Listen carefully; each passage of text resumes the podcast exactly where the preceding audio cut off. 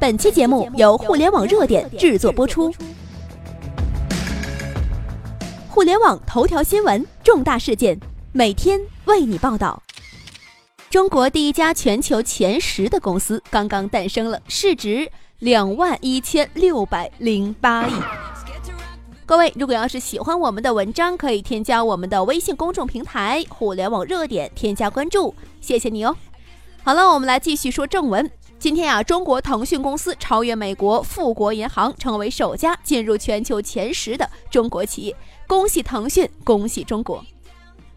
北京时间二零一七年四月六号，彭博社报道，中国科技巨头腾讯股价周三在香港上涨百分之一点六，市值达到两万一千六百零八亿港币。换算为美元，约为两千七百九十亿美元，超过美国富国银行，跻身全球市值最大的十家公司之一。在该榜单中啊，我们可以看出啊，这全球十大市值公司当中啊，有六家为科技公司，排名前四的全部来自科技领域。其中，苹果市值约为七千五百五十六亿美元，为全球市值最高的公司。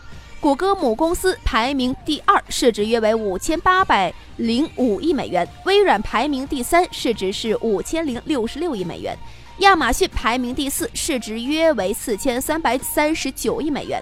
；Facebook 排名第六，市值是四千零九十九亿美元；腾讯排名是全球第十，是中国目前市值最高的上市公司。超越工商银行、中国移动、中石化、中石油，成为中国第一。腾讯一次次地刷新着它的市值传奇。二零一五年四月十三号，腾讯市值首次超过两千亿美元，是继阿里巴巴之后，中国第二家市值过两千亿美元的互联网公司，也是当时市值最高的互联网公司。二零一六年九月五号，腾讯又以两千五百六十五亿美元的市值力压中移动、中石油、中石化等巨头，成为亚洲市值最高的公司。二零一七年四月六号，两千七百九十亿美元，腾讯的市值再一次被刷新了，成为首家挤入全球前十的中国企业。然而，这还仅仅只是一个开始。三个招行、五个万科地产、八个万达都不如一个腾讯。二零一六年，腾讯全年财报数据显示，过去的一年总收入达到了历史新高的一千五百一十九点三八亿元，同比增长百分之四十八；净利润为四百一十四点四七亿元，同比增长百分之四十二。一年净利润四百一十四亿是个什么概念呢？也就是说呀，这二零一六年腾讯每天净赚一点一三亿元呐。宇宙第一大企业华为去年净利润都没有四百亿。腾讯有多伟大？或许你并没有直接的感触，那么我们来对比一下，你们就知道了。腾讯控股等于什么呢？等于一点三一个中石油，等于一点六七个农行，等于二点六六个中国平安，等于二点八五个中石化，等于三点六八个招行，等于四点四三个茅台。等于六点八五个万科，等于七点一七个中国中车，等于八点三六个万达，等于八点五七个中信证券。三个招行，五个万科，八个万达，都不如一个腾讯。全球最大华人聚焦地，二零一六年 QQ 单日最高同时在线用户达到二点六亿，月均使用用户为八点七七亿。二零一六年，微信和 WeChat 合并后，微信月活跃用户数达八点零六亿，手握 QQ 八点七亿用户加微信八亿用户，总共用户接近十七亿的腾讯，已经成长为了全球最大的社交帝国，比美国 Facebook 公司还多两亿用户。十七亿的用户使用数据，更是让腾讯成为了全球华人的聚集地。一句话形容腾讯的覆盖面：全球华人有多少人在上网，就有多少人在用腾讯产品。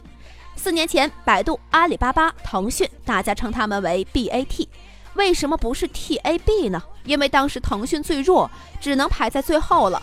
没有创新精神，只会抄袭的腾讯毫无竞争力，甚至连微博都让腾讯坐立不安。四年后，谁也想不到，当初被逼上绝路的腾讯，竟然凭借着微信这个王炸直接翻盘，市值更是创下了历史新高，跃居全球前十。互联网每天都在创造奇迹。互联网是一个生产奇迹的加工厂，每天世界各地的互联网都在发生变化。你永远不要小看一个互联网从业者，因为你不知道他会不会是下一个马化腾或者是马云。二零零九年，WhatsApp 联合创始人去 Facebook 应聘遭拒，现在 Facebook 花了一百九十亿美金收购了他们。当初马云与优酷创始人古永锵竞争搜狐 COO 职位，古永锵战胜马云，马云只能自己回去创业了。现在马云的阿里巴巴直接收购了。当初马化腾走投无路，以六十万元将 QQ 出售，先后和四家谈判都以失败告终。最后马化腾连 QQ 每月的宽带费用都付不起了，希望拿公司抵押，直接被深圳电信嫌弃。如今，腾讯的身价达到两万亿，超越三星、中国移动、工商银行，成为亚洲第一，位列全球前十。QQ 做的稍大以后，马化腾还找过新浪的创始人王志东，问一百五十万美元要不要。王志东看了一眼，心想：你那个东西，我花十万就能做出来，因此拒绝购买。现在王志东肠子估计都悔青了。二零零零年，李嘉诚的儿子投资二百二十万美元，持有腾讯两成股权，两年后涨到了一千一百万美元。后来他看到大赚之后，赶紧出手卖掉。如果他现在手上的腾讯两成股权，直到今天就是四千亿的现金呢，他就是华人首富了，根本没有他爹李嘉诚啥事儿。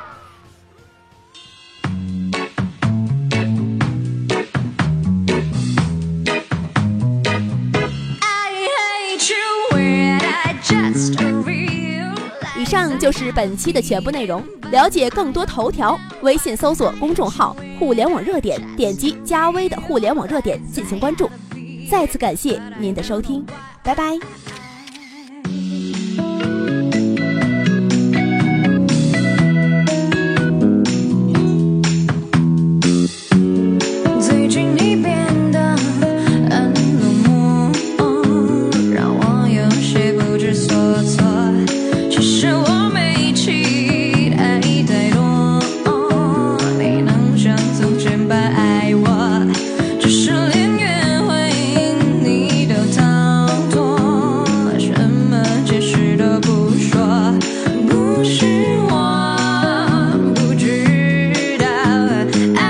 需要坚。